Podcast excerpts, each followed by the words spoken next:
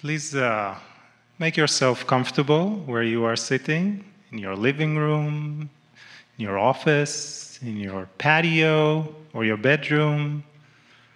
Adjust your space. If you feel comfortable too, you may gently close your eyes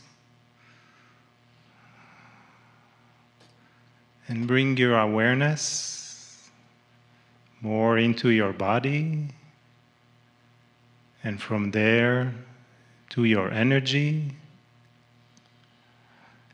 Take slow, conscious, nourishing breath, aware of the flow. Breathe and allow yourself to feel the energy of Source, of who you really are. Take another slow breath and relax deeper, opening more into your own being, into your love, into your divinity, into your beauty and magnificence acknowledging as fully as you can your multidimensionality. The soul presence of who you truly are. Breathe and love yourself even more at this moment. And not only connecting with your soul deeper but will all the other souls that are joining with us this morning and for the next four days in this beautiful multidimensional and internet experience, joining hearts and joining minds and joining in our energy, creating more coherence, bringing more awareness expanding more our consciousness, stepping deeper into our wisdom, into our gifts, into our benevolence, into our space of joy.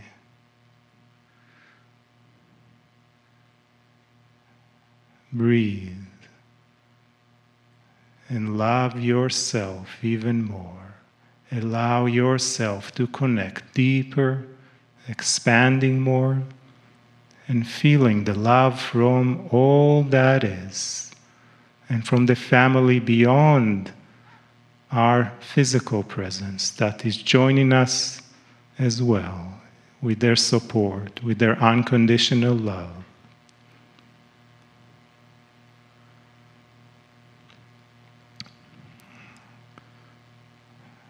Allow yourself to relax more, to feel more, to know more, to grow, and to understand.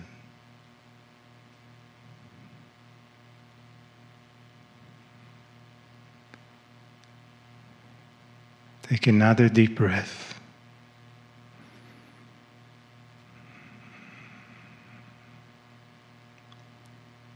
And as we are preparing this foundation of energy for ourselves for today, let us open our hearts, our energy, to the love, the wisdom, and guidance from Kryon.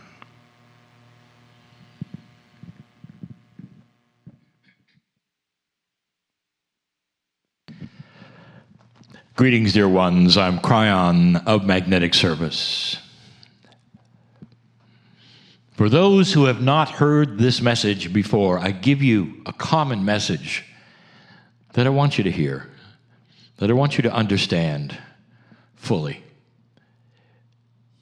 God, Spirit, the creative source, whatever you wish to call it, that which created you and all that is knows what's happening right here, where you sit as you listen. I've said this before as well that we are in a multi dimensional place, and it's very difficult for you to understand that this message that I give now, even when it is listened to later, has the same effect. We know who you are, and in all beautiful love, we care about you. Wherever you are, wherever you sit, whatever has happened in your life is known by all those angels, if you wish to call it that, who surround you. As you sit there, I want you to understand that no matter what you have been told about who God might be, it is a caring, loving, beautiful, kind creator that has put you here. There are so many right now who are saying, What is happening on the earth? This feels so different. And because of the difference, so many are in fear.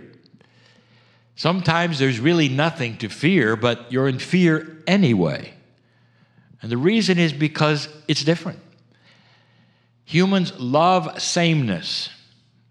They don't like change that much unless they are planning it or in control of it or expect it.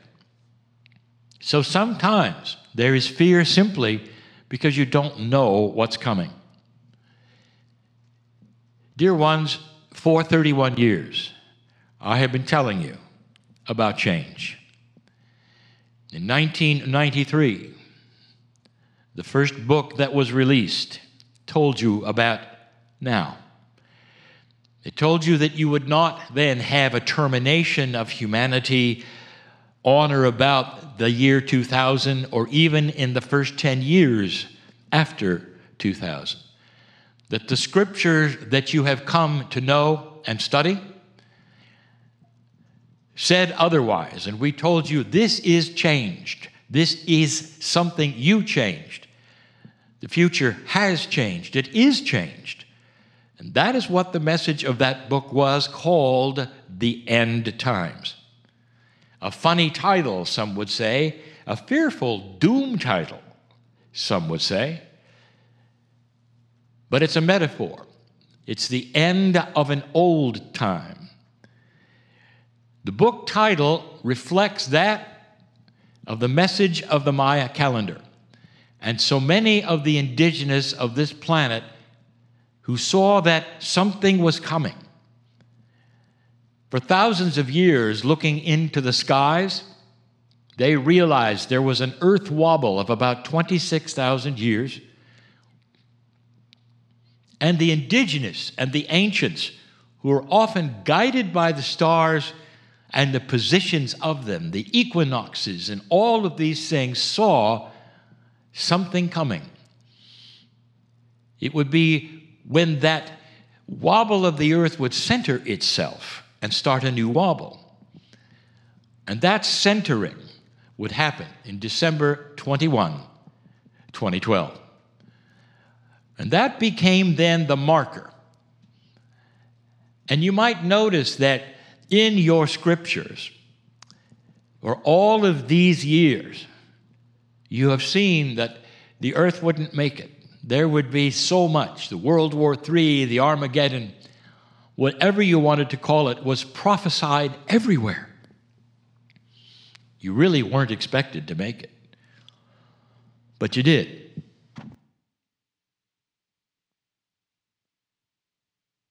I arrived in 1989 with a grand message. And the message was that there would be no Armageddon. The End Times book stated this clearly. Something else was going to happen. Dear ones, you're sitting right now in that something else. You moved past that, which was the prediction of the end. And here you are sitting at a time that has really no predictions. Did you think of that? Whether it's your scripture, whether it's Nostradamus, whether it's the esoterics, There are no ancient predictions that bring you to this place. Oh, there are plenty of current ones. And the current ones are still often doom and gloom.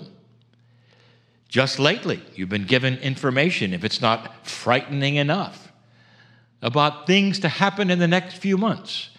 And the astrology, it actually would confirm issues that you are going through if you looked at it.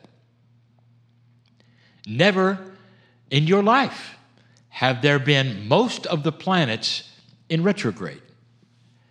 Did you think of that? Interesting times, isn't it, that you are living in? I had a name for it, and I want to revisit that in this message. The name I gave for it just recently, right now, is the winter of consciousness. Let me tell you how this is working so you'll feel better about the fact that you are on target, on schedule. I told you there would be changes 31 years.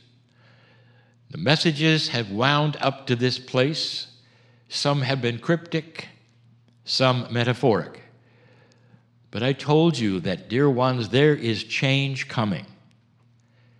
And I also told you that if you wanted to know more about what that change really truly was, you might see the predictions of the ancients who said, if you made it past that precession of equinox, past that 2012 time, if you made it, it would be the beginning of the highest consciousness the planet had ever had. With high consciousness, you have the end of war. You don't have the end of disagreements, dear one, because humans have free choice. You have the end of war, the kind that would terminate humanity. Now, some have said, well, that's impossible. The impossibility is that human nature will always drive you to the same place. I have news for you. Contrary to anything you've ever studied or heard or been taught, human nature is a moving target. Human nature starts to change with a higher consciousness maturity. What's been happening on your planet that you would said you never thought would happen? Not the pandemic. I'm talking about things that were different. Perhaps good news that you never thought would happen. For hundreds of years, there has been an inequality with the genders, so much so that one gender would be over another, and the other gender, the women, could do nothing about it. It wasn't just hundreds of years, perhaps it was human nature for thousands of years. And suddenly that changed with what you call the Me Too movement. Now, dear ones, think about it. That is a maturing of human nature and consciousness. That's when a confluence happens. That is a majority, if you wish, an intermingling of a higher idea that starts to take hold and starts to work. You've had some of the clergy for hundreds of years been responsible for abhorrent things with children and got away with it. And now you have even the leader of the, the, the, the of clergy making differences. We predicted that leader. We predicted that leader would make those changes. That's the first time in hundreds of years that you're starting to see dark things come out into the open and be settled. You are right now in a place where other things are coming to the surface. I speak now to those of my partner's citizenship in America. It's time for change, and you know it.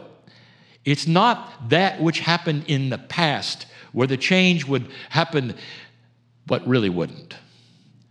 Meaning that it would rear its head again, and there would be demonstrations, and there would be, be those who were who were distraught and the horror of, of what happens and inequalities. And then they would go away and then they'd recur, and then they'd go away and then they'd recur. But now, dear ones, it's just like these other things I'm telling you. The reason you see so much unrest right now in this country is that finally they're looking for a solution. And they're not going to let it go unless there's a solution. This is different. This is a change. This is what we've been talking about, and here it is.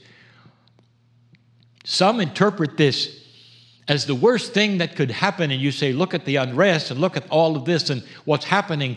What's happening is maturity. What's happening is growing up. What's happening is that the old ways are not going to work anymore. The winter of consciousness is a description, a metaphor of the seasons. You are at the winter where the leaves are falling off the trees and it's becoming bitter cold and you don't know what's next. What follows winter, dear ones? You know. The sun will come out, the trees will have leaves again.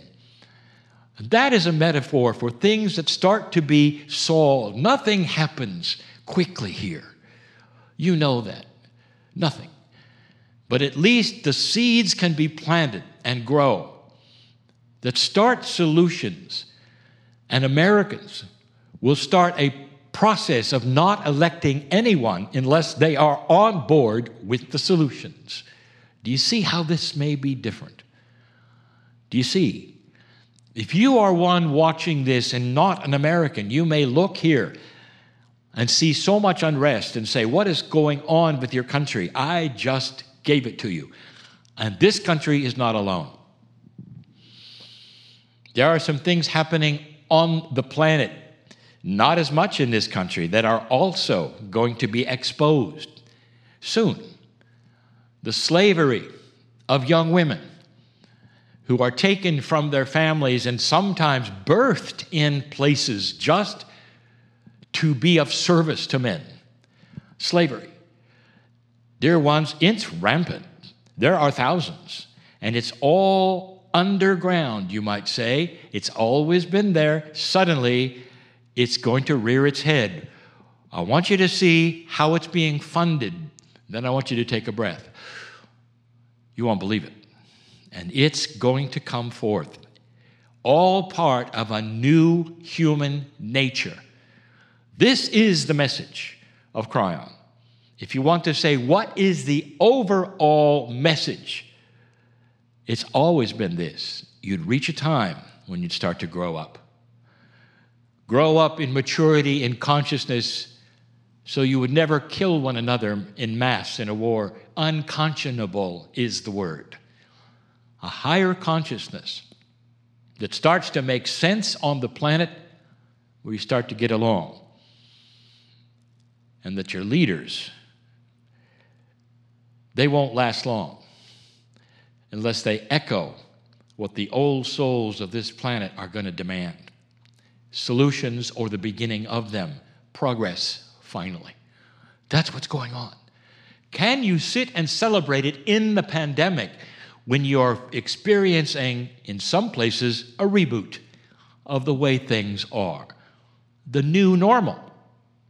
A word that I've used now for some years is here the new human, which I've used for years, is here.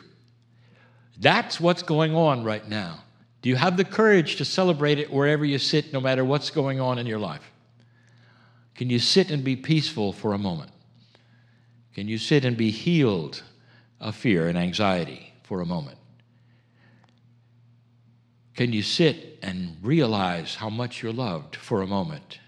A spotlight comes on you and you realize the angels are here and they're looking. And there's so much love. You will get through all of this, old soul. One of the reasons you're here, to hear some of the things that may help.